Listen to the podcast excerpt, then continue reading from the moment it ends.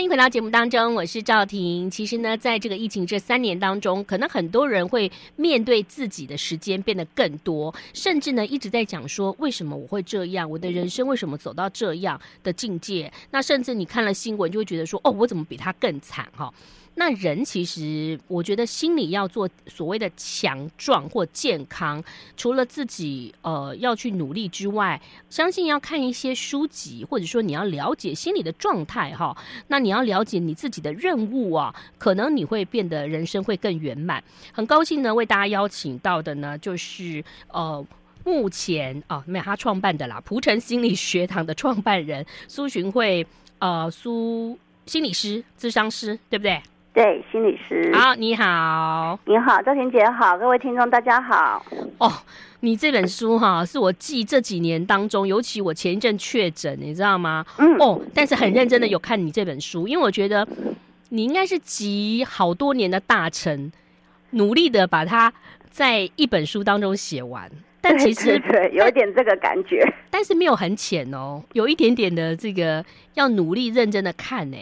是是，可能这个读者们会觉得这本书可能相较于以往的比较一个呃有点轻松的主题，这本是比较严肃一点，是叫做独立锻造，对不对？好，还不是锻炼，是锻造哦，哈，锻炼打造啦，哈，对，锻炼打造。其实你有讲到，就是这里头，其实里头跟呃一位在国外很有名的呃自我心理学之父艾瑞克艾瑞克森。对不对？他后来改名叫 Erikson，嗯，有关。你先来谈谈，介绍一下他好不好？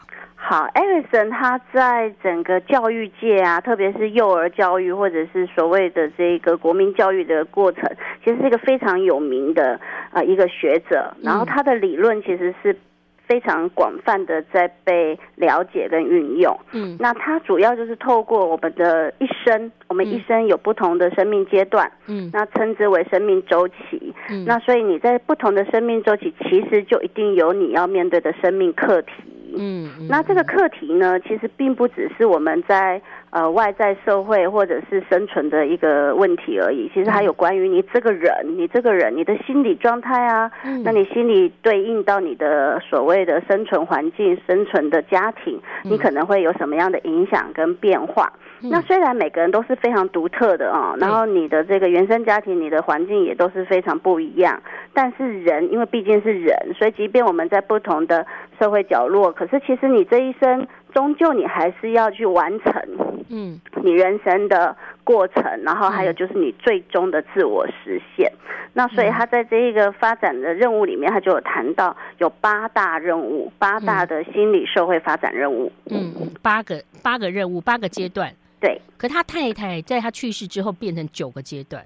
对，因为他们都活到九十几岁 哦，非常长寿。是是是，哎、欸，其实很多人也最近看很多长寿。你看，以前总是觉得六七十岁就已经是好像很老了哈。我们哎哎，苏心你是，我们以前三二十二十岁或十几岁的时候，看那个三十几岁女生说：“哎呦，那个老太太老 Coco，三十几岁对我们来讲已经很遥远呢。”对。然后你再看那种，你看今年金马奖的最佳女主角。张艾嘉，对，她已经要多六十对七十，然后黑木瞳，对啊，对啊，六十二，从宝种然后到那个失乐园六十二，对，然后前还在发光发热，然后前一阵来我们呃美国的那个什么那个女生，那个、啊、你说那个他们国务卿吗？嗯、对呀、啊，哎呀，那个八十几，那个穿着高跟鞋，是这样子，是不是？我们回等下访问完我回去还是要去那个小学操场跑一跑、哦？哎，当然是。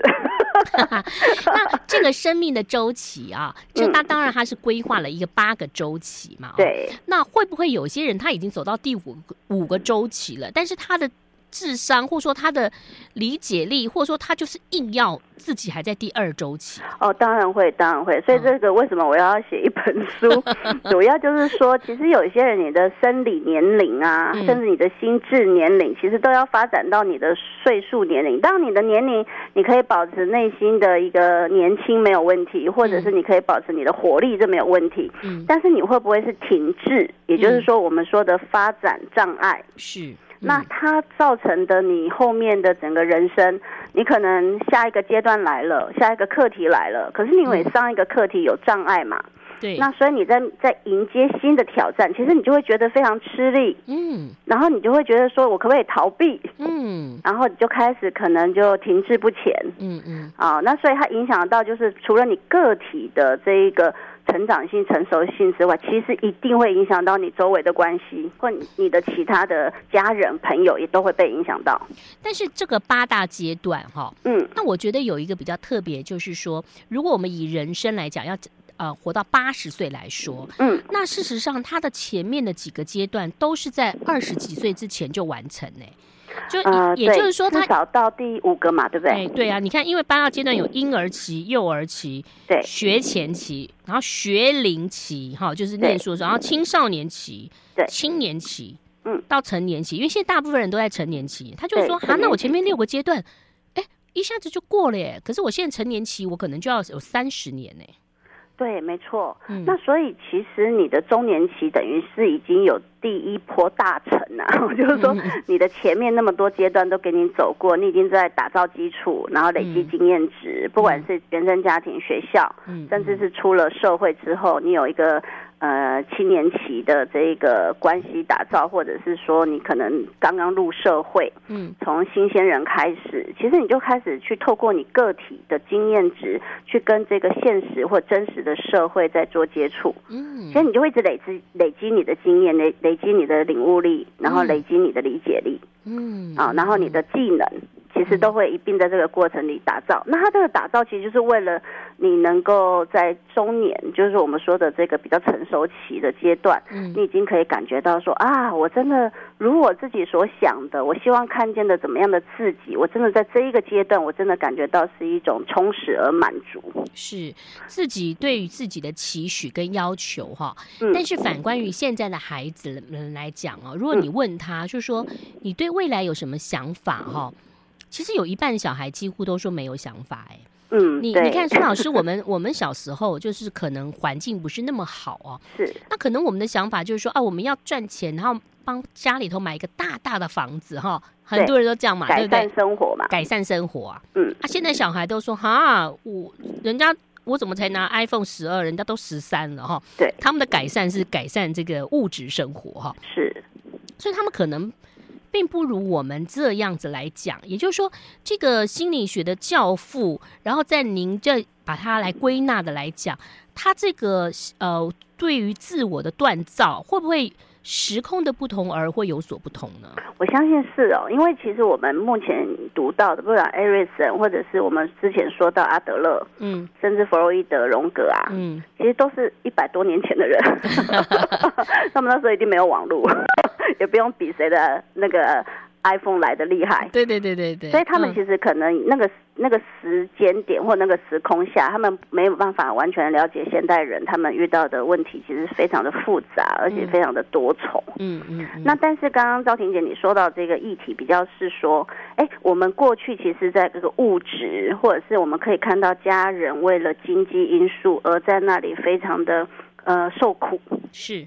嗯，或者我们自己的资源也很有限，嗯嗯，所以我们其实就会有一种好像自我砥砺，说要努力、要拼命，或者是要能够哎尽快的独当一面，嗯，因为我要成为一个有工作能力、生产者的人嘛，对。对。但是现在的孩子，特别是现在的青少年开始，或者是更小小朋友开始，其实因为他们的父母就是我们这一代嘛，哦，对啊。对，那所以我们这一代其实给了他们很多我们内心的补偿。嗯，就是我小时候没有，所以我现在都给孩子。对对对，然后再都这样了啊。对，然后再来就是因为我的能力已经在我过去已经自我成就跟实现了嘛。嗯，所以我现在能够给孩子，一定比我当年自己的原生家庭给我的来的更多更容易。嗯嗯嗯。那所以这里面讲到一个问题是比较大的一个议题是。那我们这一代的父母能不能给出心理跟精神层面的东西？嗯，哇，好难哦！我觉得我们这代父母可能自己精心理跟精神层面，对，因为我们其实都是在那个物质追追逐物质的过程。对对对，对，因为我们自己是贫穷长大的小孩嘛，或者比较困苦长大的小孩。是，是，嗯，那那所以这个就会遇到一个很大的 gap，就是一个。嗯一个很大的一个代沟。嗯嗯嗯。那你看，呃，最近那个那个国际组织才来评 评量我们的青少年儿童心理健康。嗯。就讲到我们的其实儿童心理健康并不是一个太好的状态。哦，真的啊？对对对对对，哦、在那个儿童权利的公约，我们有签一个公约嘛。哦。但是那个公约就是那个国际的这个委员们来、嗯、就发现，其实我们我们的儿少自杀率或者自残率、嗯、对就非常高。对对。那所以这里就讲到说，其实。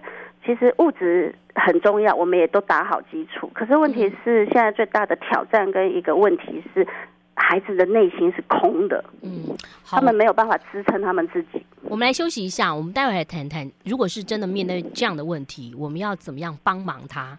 可能也是可以帮忙我们内心的小孩啦。哈，休息一下，马上回来。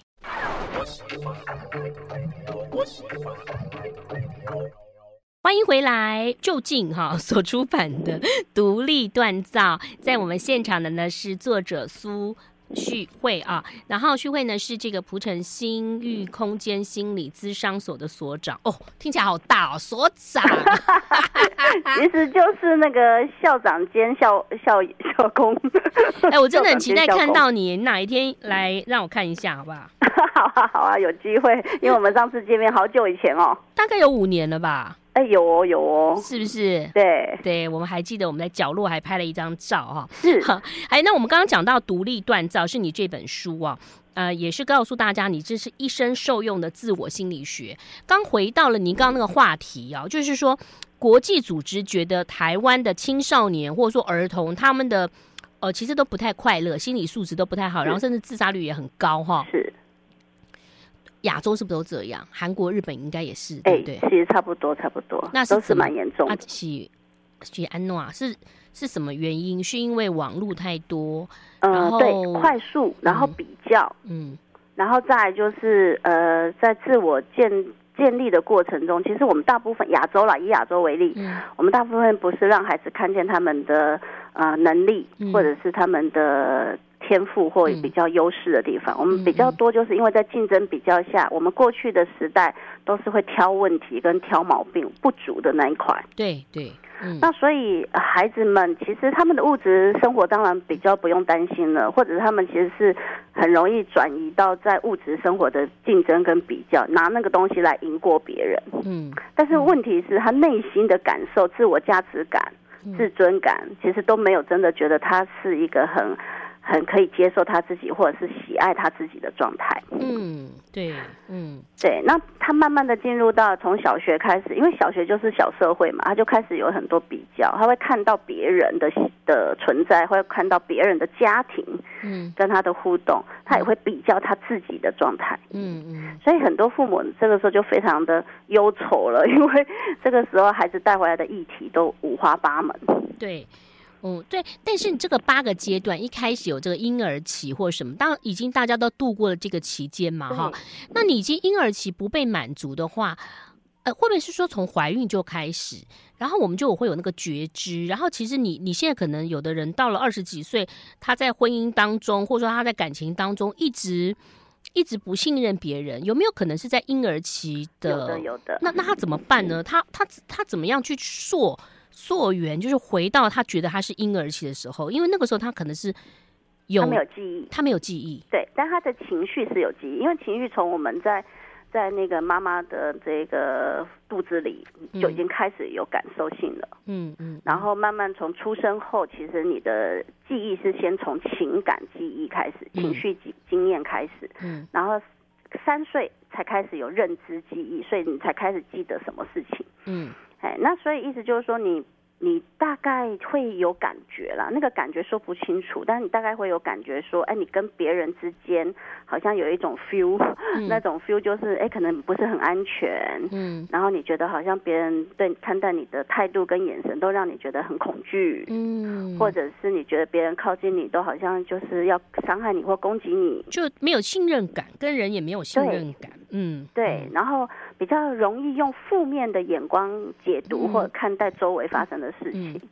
那这个要怎么样的去，就说就您的专业来讲，如果已经了解是他的婴儿期，等于第一个阶段那个时候，你你们要怎么样去帮忙他、帮助他呢？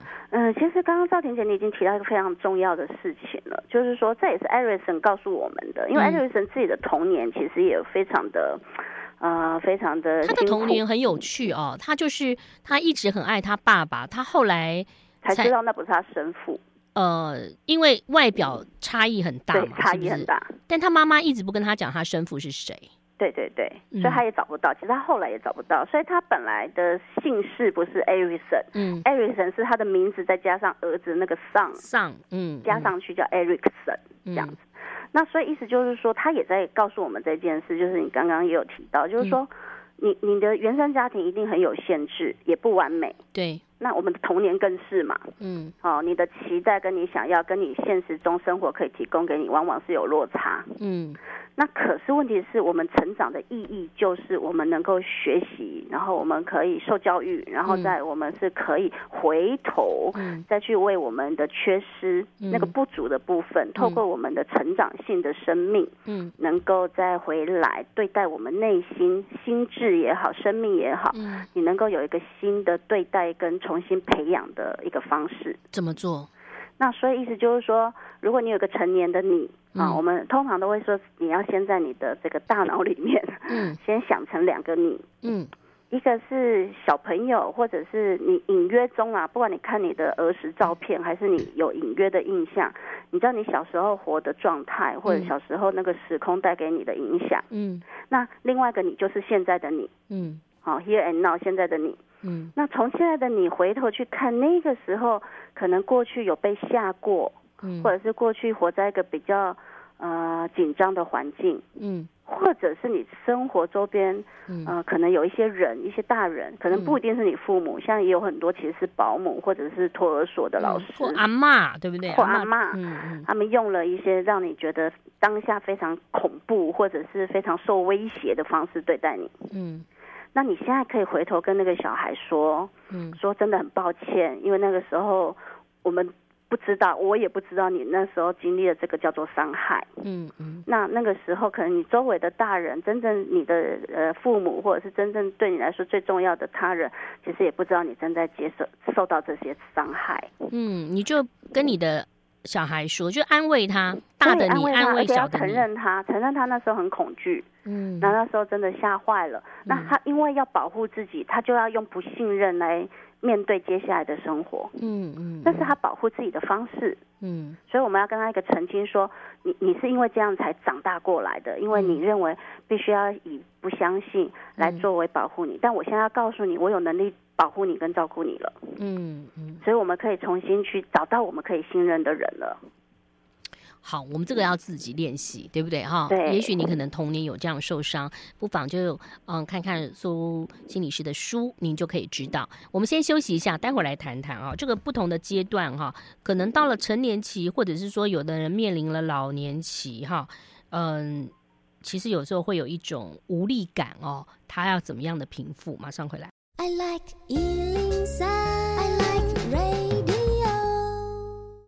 欢迎回来，我是赵婷。今天邀请到苏旭慧心理师呢，介绍他的新书叫做《独立锻造》哦。那这里头有十六个练习，从不同的这个人生阶段切入啦。啊，我的人生阶段已经走到你的第七个部分了啦，哈。哦，就是像很多人收听我们节目，大概都是走到所谓的这个时期吧，第七阶段，或者是说他已经面临退休老年期哈，嗯，可能要进入到下一个阶段的入口。哦，对。哎，可是有人会不会一直想要在第七阶段，不要到第八阶段？有的，有的，这个现象还蛮常见的哦。嗯，对不对哈？因为第七阶段感觉呃，感觉开心嘛。哦，如果说你游刃有余的话，嗯、你会觉得说这个地方很棒，然后你还有主导权。对，呃，你只要把自己变健康就好了哈。是。但是第七阶段也会有所谓的停滞期，有些人到了有所谓的中年危机啊，他就会说。我的人生大概就这样，有没有三四十岁就这样？他他看不到前面嘛？对，啊，后浪已经来了哈。对，那所以第七阶段其实会面临到更多的问题。对，会有很强烈的威胁感，对有些人来说，嗯，那即使不是在职场上有这种威胁感啦，嗯，有一些我遇过的，就是他可能从成年初期就一直奉献给他的婚姻，给他的下一代，嗯，那这个时候会遇到空巢期，嗯，嗯，哦，遇到空巢期的这一些，呃，特别是妈妈们。那这些妈妈们那个自我价值感更空虚。对。哦，因为以前都可以呃附着在这个孩子的教养上，或者为孩子的付出。嗯。可是孩子现在长大了，啊，永波耶，很快就飞走了。飞走了哈。嗯、对。嗯。所以这个时候其实都考验，就是说他还是会考验回来。呃，这两位身为中年人的父母，他们自己彼此的关系之外，其实也就是各自又回到、嗯、那他们怎么样定义他们自己？到底这一生走到现在，嗯，啊、呃，四五十五五六十了，嗯，他们到底如何回来去定义他们自己？嗯，那有些人其实就很容易会说啊，不好啦，哈、嗯，那个，哎哎。像那个子女们这么的狠心，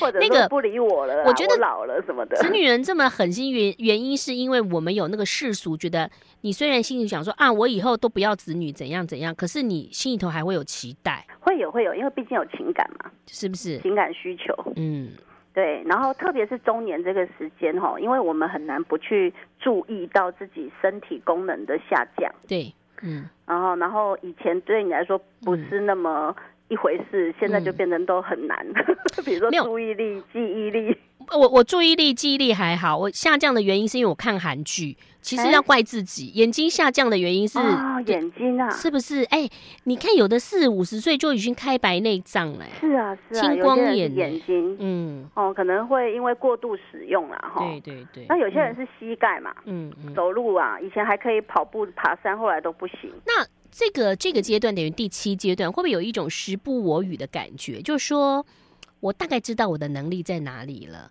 我年少时候的，呃。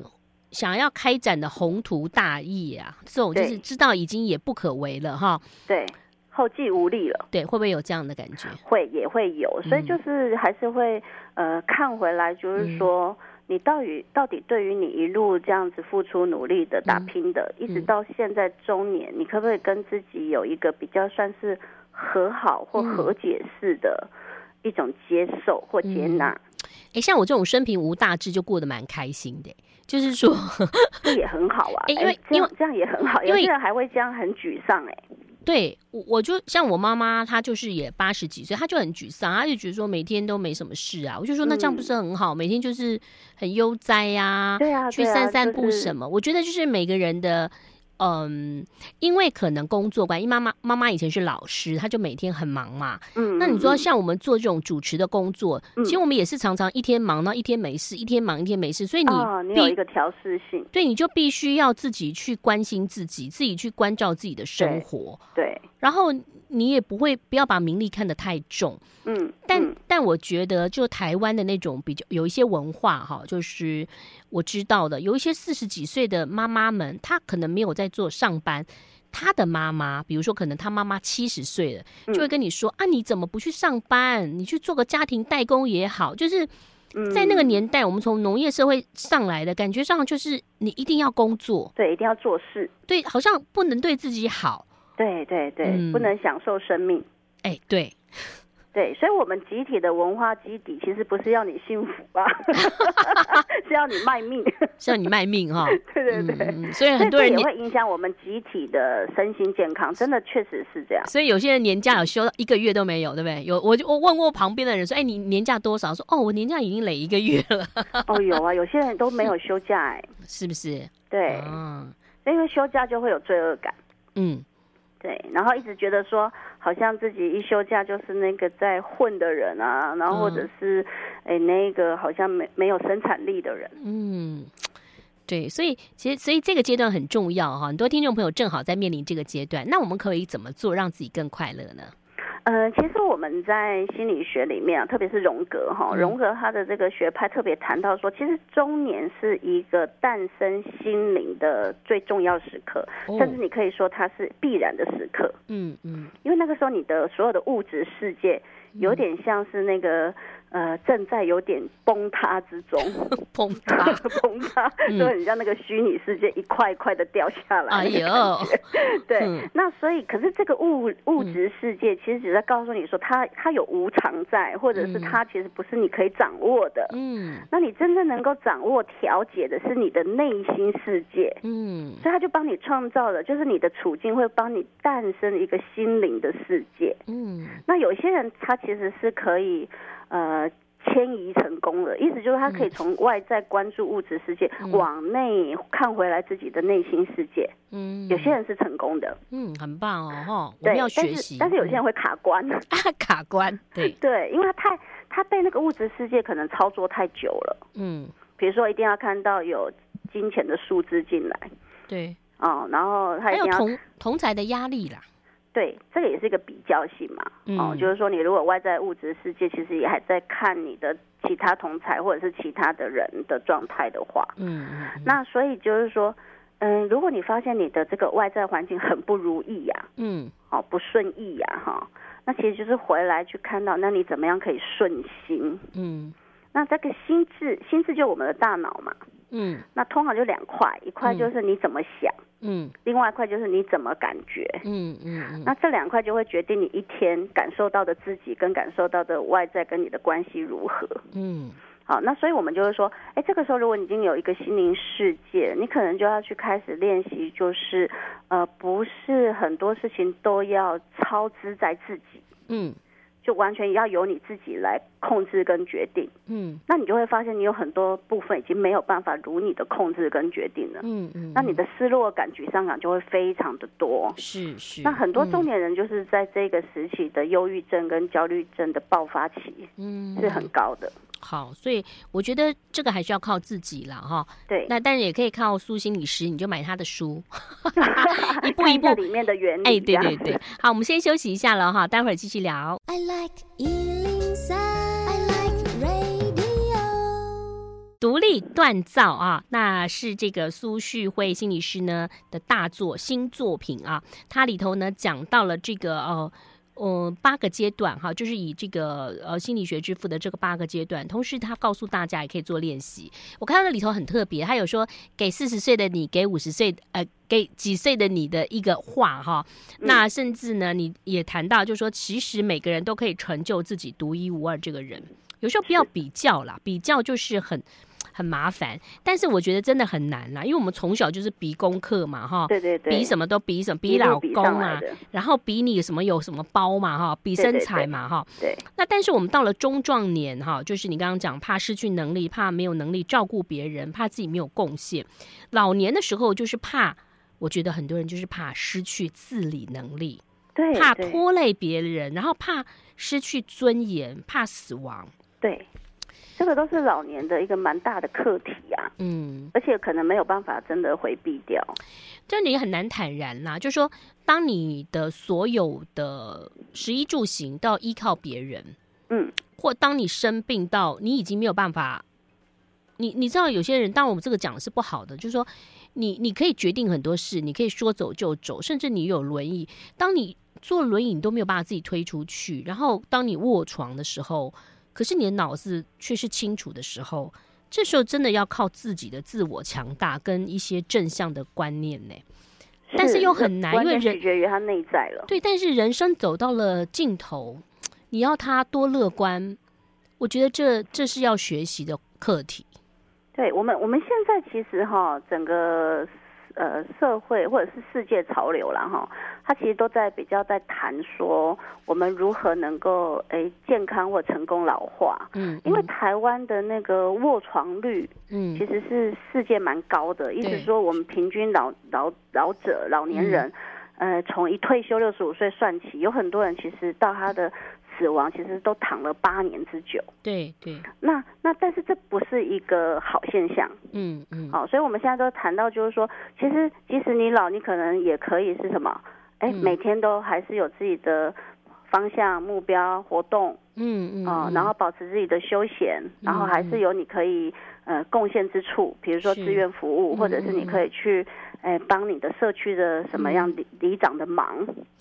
对，所以总归来讲啦，就真的是健康很重要。像我父亲就是中风嘛，哈，那就就是顿时就是说早上好好的，然后下午就整个突然的突然就变。但是他心理素质非常的好，所以我我觉得真的第一个就是把自己的身体要健康，然后心理的呢要慢慢培养，让自己更健康。然后当然在这本书当中有告诉你一些方法，同时我们也必须要了解，我们每个人总是会有经过这么多的阶段。那别人可以过得好，过得快乐，我们也应该可以呀、啊！哈，来看看这本独立锻造喽。今天非常谢谢苏旭慧苏心理师介绍你的新书，就近出版社所出版的，谢谢你，拜拜。谢谢谢谢赵婷姐，拜拜。